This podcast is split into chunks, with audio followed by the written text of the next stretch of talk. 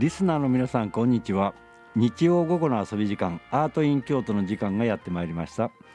パーソナリティはメディアートラボの広瀬幸宏です。どうぞよろしくお願いいたします。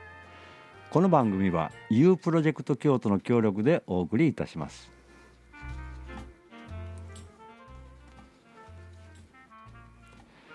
本日のゲストは京都と東北大震災を結ぶ、えー支援プロジェクト君松桜桜色福プロジェクト、えー代表の永井君さんにおこあのとお越しいただきました。よろしくお願いします。よろしくお願いいたします。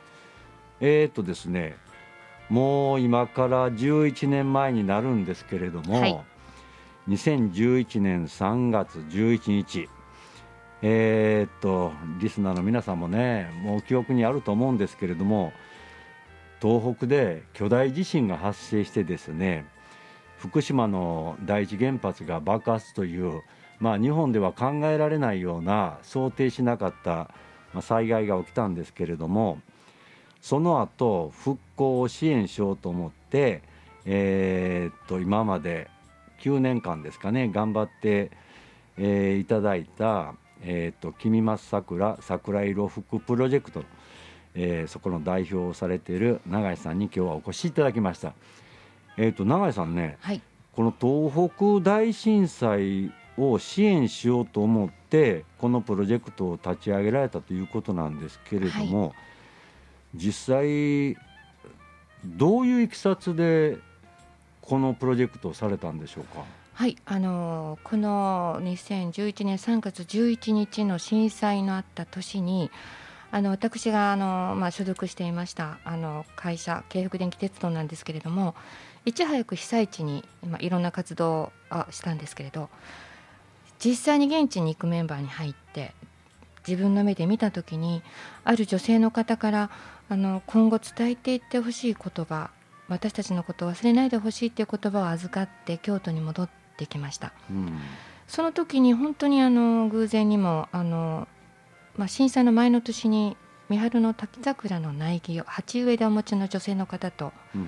ご縁がありましてその方が鉢植えからもうまた大きくなってきたのでその大地に根付かせたいというお話を聞いた時に、うんあそうだこの苗木に今のこの思いを託して育てたいな育てていきたいなっていう私の思いに賛同してくれた仲間たちがうん集まってくれて第1回目第2回目積み重なって今年で第9回目になる活動です。はあ、このということは福島県というのはまあこの地震の震災もそうですしはい、原発の第一原発が爆発したというのもありましたし、はい、もう当時すごい被災者が出てましたよね。はい、でそういう方をまあ心の支援、まあ、はい。物心ともに支援しようということでされたと思うんですけれども、はい、この桜に託すというのはそのやっぱりその福島の滝桜というそこの苗木があったからそれを象徴にしてまあ一つの支援のシンボルにしようということですかね。そうですね。まず形が欲しかったというのもあるんですけれども、うん。陸前高田にしても気仙沼にしてもいろいろあの視察もしてきましたが、うん。その被災地によってもう全然復興の温度も速さも全然違うんですね。うん。毎年被災地に行って今の現状を皆さんに報告する中でやはりあの私たちが集まる場所うん。シンボルが欲しいっていうのはもともとありましたのでこの桜の苗木がたまたまあのグリーンのヒデさんの持ち物だったっていうことが本当に後から分かったんですが命名もあのグリーンのヒデさんに「君松桜」と名前を付けていただいてうんあの、まあ、活動的にあの外に出出られない顔を出せれない活動をされているんですが陰ながらでもうんずっとこうメンバーの皆さんと一緒に、えー応援してくれてるという桜です。なるほどこのグリーンのヒデさんというのは実際にあの被災地であのいろんな救助活動をしたりとかいうのはすね。ね伝わってますしそうですね。はい。で僕印象的だったのはそのグリーンのヒデさんたちのグループが、まあ、はいグリーンですね、はい。のメンバーさんが去年のあれ「紅白歌合戦」かなんかで初めてなんかこの実物なのか実物でないのかあ、そうですね。バーチャルですね。はい。ね。はい。出られててそこにのバックの映像にもそうです。震災の映像が流れたように記憶してるんですが、そうですね。私もそう記憶してますが、やはりあの彼らグリーンのメンバーのその思いもうんやはり復興支援についてはもうあのいち早くから取り組みをされているのでああの、まあ、音楽で人を救う。っていうところはあの通ずるものがあって、うん。まあ、あのお医者さんですので歯医者さんということで皆さんええやってらっしゃいますが、本当にあの、まあ、映画もありましたけれども人で音楽あの音楽で人を救うっていうところでは、あのまあ、震災に限らず、うん。まあ、皆さんの心にあるものをこううん。癒してくれるっていうところではすごい活動されてると思いますね。ですよね、はい、ですからこのえーっとのなんというのかなその支援の象徴である桜の苗木が福島からのあの縁で来てはい、でそれの名前をヒデさんがこの「君松桜」と命名していただいたんですね。そうです。あの名前うんうん。にその雨の日も風の日も皆さんをこっちこ嵐山でお待ちしてますよって、まあ、嵐山観光地なので、えあのまあ、今では今すごく大変な時期ですけれども本当にあの世界屈指の観光地嵐山で皆さんお待ちしてますよっていうメッセージも込めてあのつけていただいた名前です。えでこのですねもうすでにまあ震災から11年。でこのプロジェクトが立ち会ってか立ち上がってから9年経つんですけれども、はい。実際にのそのプロジェクトの活動というのは、はい。あのこの桜はどこに植えられてどういうふうな活動になったんですか？まずですねあの鉢植えから出したタイミングが嵐山の秋のリニューアルに重なってましたので桜の庭もみじの庭っていうのがあったんですがそちらの桜の庭にえ急遽入れていただくことになりましてそこに植えてもう植樹してもいいというその当時の社長に 直談判しましてで OK が出ましてうんでそれもあの3月11日にどうしても式典集いがしたいと。えで中央ホームをジャックしましてで電車を貸し切り電車をヘッドマークを木松桜のヘッドマークをつけてはい。で車内には写真展っていいますかその記録をのそのものをこう掲示しましてね。えではその当日だけの予定で式典を第1回目したんですけれどもあのその当時のあの、まあ、社長以下そのスタッフの関係の方がこんな素晴らしいものだったら今日だけではもったいないから1週間走らせろと。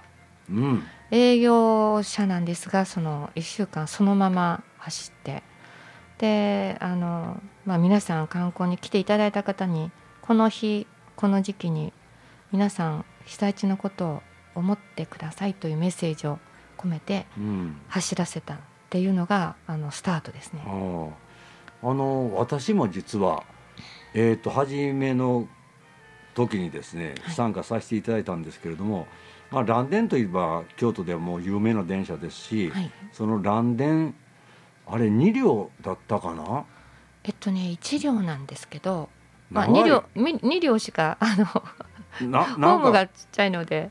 ああでなんかその電車の中全部のいわゆる普通だったら車内吊りのそうですそう広告が外していただいて、ね。そうなんです。でそこに東北の震災でこうなんちゅうかむちゃくちゃになったような場面だとか、そうですね。なんか船が燃えてるような写真があったりとか、ね。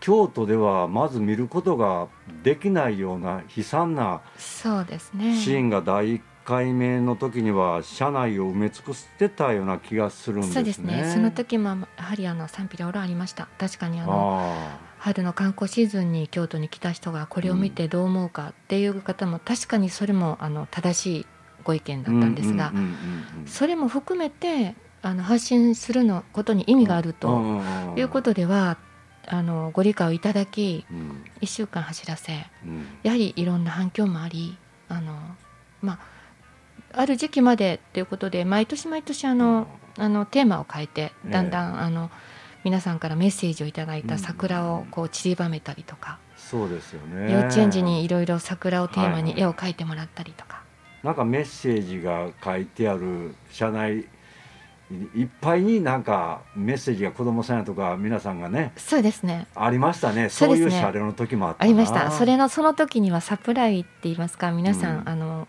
グリーンのメンバー全員があのそれぞれ書いてくれたものを。あーありましたね。あ あのいろんなところにしええてそれを探しに皆さん来ていただいてとか いろいろあの、まあ、皆さんにもうん。こう楽しみながらこう思いをつなぐっていうところあのにまだ途中から変わっていったかなっていうのはありますね。でね僕驚いたなと思うのは普通ギャラリー写真展だったらその部屋でじっとしてるんですけど車内がギャラリーになったんで乗る人降りる人ずっと乗って最終まで行く人とかいうのがじーっとあの写真展を座りながらとか、ね立って覗きに行く人とかそうですねいろいろありましたよね。そうですね本当にあの気づいてくれる人気づかない人、もうその姿を見てもやはりこれがあの風化につながったりするのかなっていうところではやっぱり少しちっちゃい活動でもどんどんこういうのは、うんうんあのつないでいきたいなっていうのは実感してましたね。で実際例えばそのランデンさんにしてもですよその社内釣りだったら広告費が稼げるわけじゃないですか、はい。変な言い方だけど。そうですね。もうそれはもう毎年あの暗黙の了解って言いますか。もうそれは本当に申し訳ないぐらいあの当たりああの1回たりとも当たり前とは思わ思ってないんですよ。うん。本当にあのこのこ協力していただくことには感謝しながらあのやってまいりました。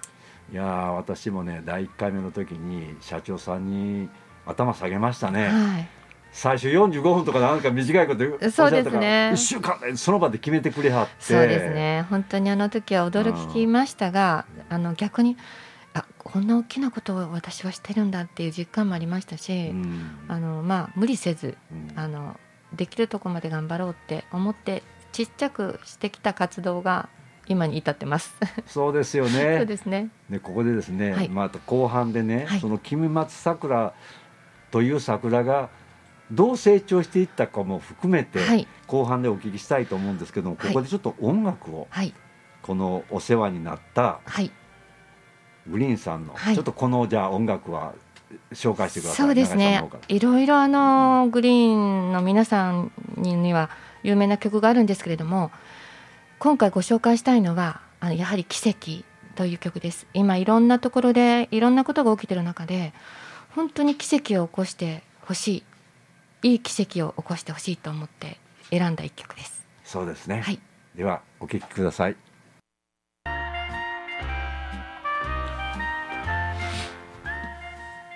本日のゲストは京都と東北大震災の被災地を結ぶ支援プロジェクト君松桜代表の永井君さんにお越しいただいております。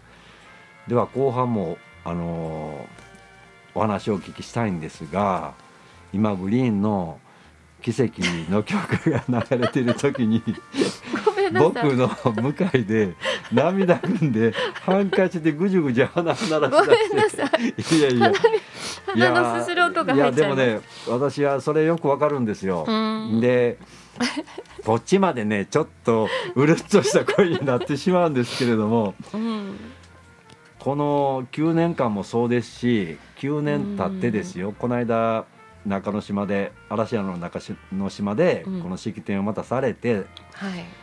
で今それからさほど時間も経たないのにウクライナで戦争が起きたりとかでその戦争とねそのウクライナってチェルノブイリ原発があるわけじゃないですか、えでそこをですよミサイル攻撃したりするという神経も含めてこの日本で味わったねその福島の原発の爆発もそうですしなんかねこ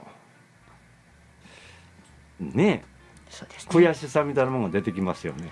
ここの状態で この番組喋れと言ってもいや本当にもうあの ヒデさんっていうかまあグリーンのこの奇跡を聞くとうんあの本当にゆっくり聞くことがなかったので今すごくこう自分に9年間のこう思いがちょっと溢れてしまったんですが。あのそうちょっとね今グッときたんですが あの私たちの活動っていうのが、うんあの今大きなことが起きたり、まあ、あの東北の震災の後もいろんな大震災が起きて災害が起きてあのどれ一つとしてあの取り残された人があのまだあの火め火の目を見ないこう、うん。ところにいるっていうところが風化していくことの流れとかいろいろなことがある中で私たちがずっと言ってきたことはあのちっちゃな活動なんですがあのこの3月11日この日皆さんに集まっていただいて木松桜の前にただリモートでもう何でもあの木松木松桜のことを思ってくれるってことイコール今日の日一日はもう周りに感謝する。うん朝起きたら本当にあの蛇口をひねったら水が出る。あのまあ今本当に困ってる人がいる中で戦争なんて私たち考えもしなかった。この幸せなことが本当に当たり前と思ってることを今一度本当に幸せなんだっていうことを実感しないといけないんじゃないかなっていう。そういうふうにしたいなって思ってきたのがこの9年間の積み重ねかなと思ってます。そうですね。実はねこの番組のパーソナリティ私最後の番組なんですよ今日。そうですか。それに それそれにこの衝撃的な 衝撃的になっ衝撃的に。鼻押しするってどうなんですか？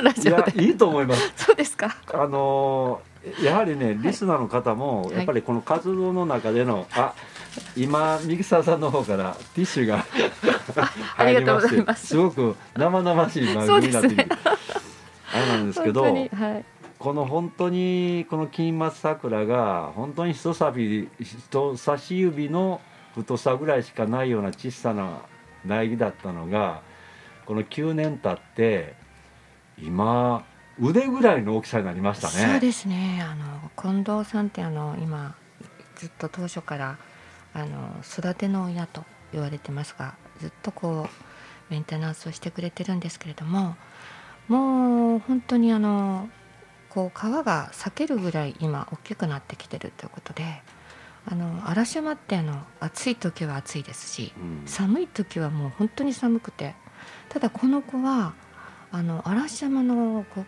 寒極暑を楽しむように成長してますのでうんまだまだこれから大きくなってくれると思います。そうですよね、はい。で実際その君松桜のはい。親の桜というのは、はい、人が何人もかかって出ないと取り囲めないぐらいそうなですね。大きなしだれ桜ですよそうでねすね。三春の有名なあの滝桜ですね。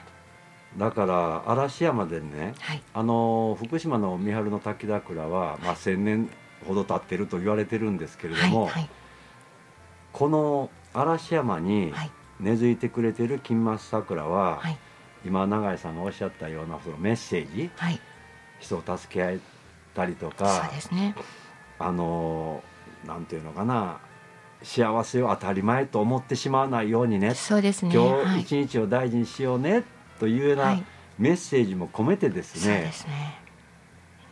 1,000年以上はい、続けてほしいと思いますよそうね。ですね。あのうん。蘭殿の中からあの引っ越しをしましてうん。昨年、えー嵐山のあの渡月橋を渡ったところに中之島公園嵐山公園ってあるんですけれどもはい、その中の一角に、まあ、今は新居を構えてうん。本当に手足を伸ばして成長してます。首にヒデさんが書いてくれた名板をつけて「君松桜」とつけたものがあの、えーちょっと端の方なんですけどね。あの皆さんお待ちしてます。あのぜひ探してください。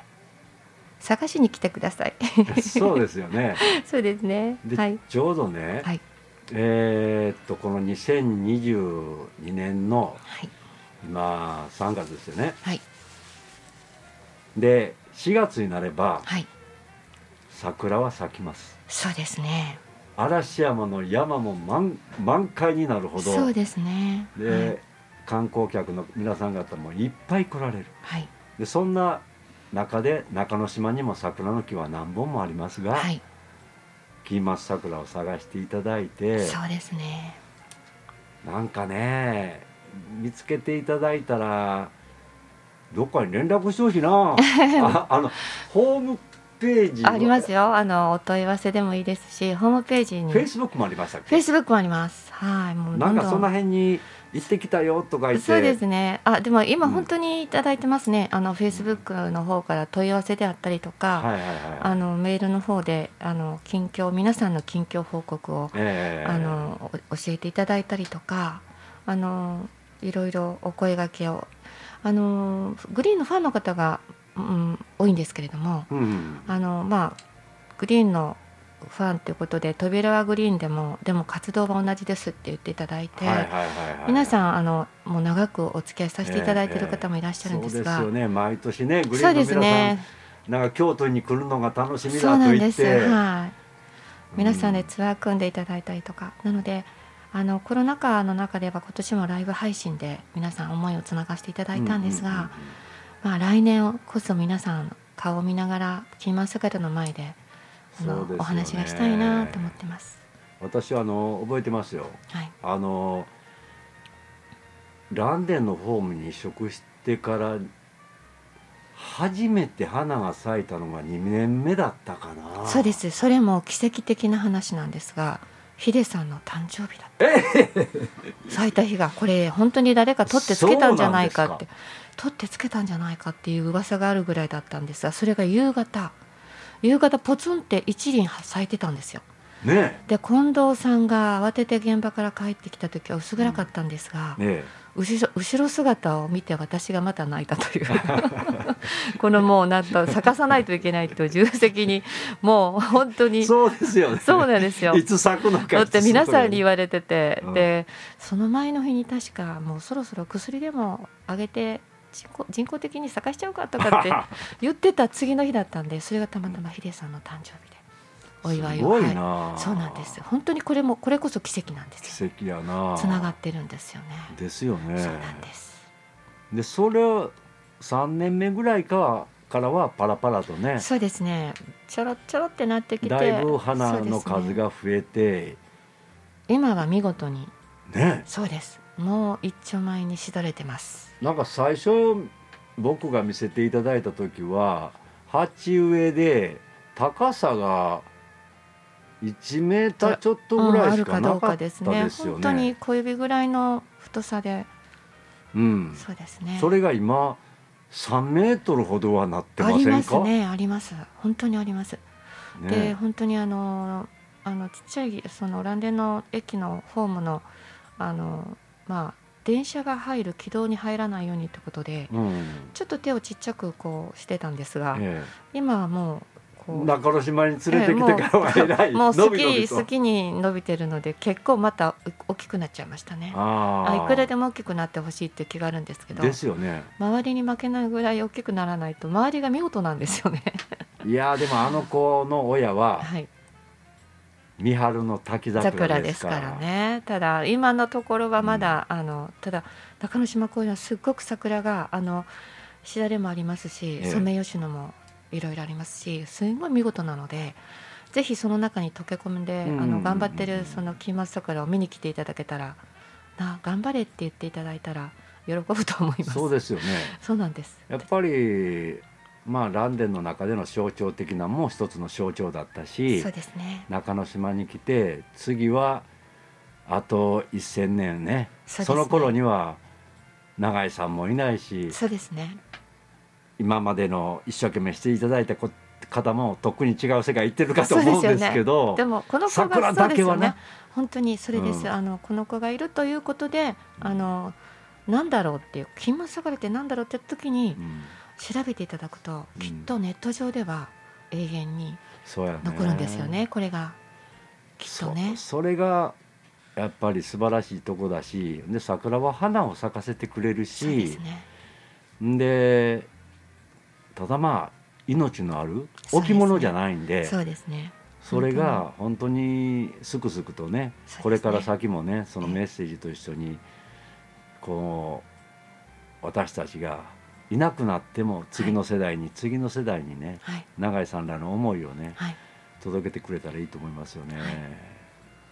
なんかあの震災のこうなんていうかな被災地の方からもはい。この間の式典でもはい。手紙を毎回ね送っていただける方もいらっしゃいますし。そうですね。あの、うん。本当にあの私たちのことを忘れないでくださいっていうメッセージもありますしこういう現状ですっていうご報告もありますし、うん。あのやはり私たちの仕事って言いますか責任として今の被災地の声生の声を届けるっていうのも一つの役目だと思ってますので。そうですよね、はい。じゃあですねもうそろそろねあっという間に時間になってしまったんですけれども、はい。まあこれからもその金松桜を大事にしてあげていただいて、はい。またそのコロナが収束したりするとですね、はい。あのこれからなんというのかなあのみんなでもう一度集まりたいですね。そうですね。本当はい。に木村桜での前で皆さんお待ちしておりますのでまた泣いちゃうかもわかりませんがお会いしたら 本当にありがとうございます、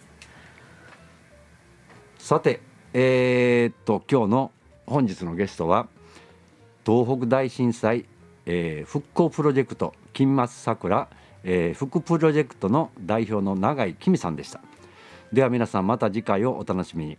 パーソナリティの広瀬は今今日で、まあ、最終回ですが皆様ありがとうございました。ではまたどこかでお会いしましょう。この番組は U プロジェクト京都の協力でお送りいたしました。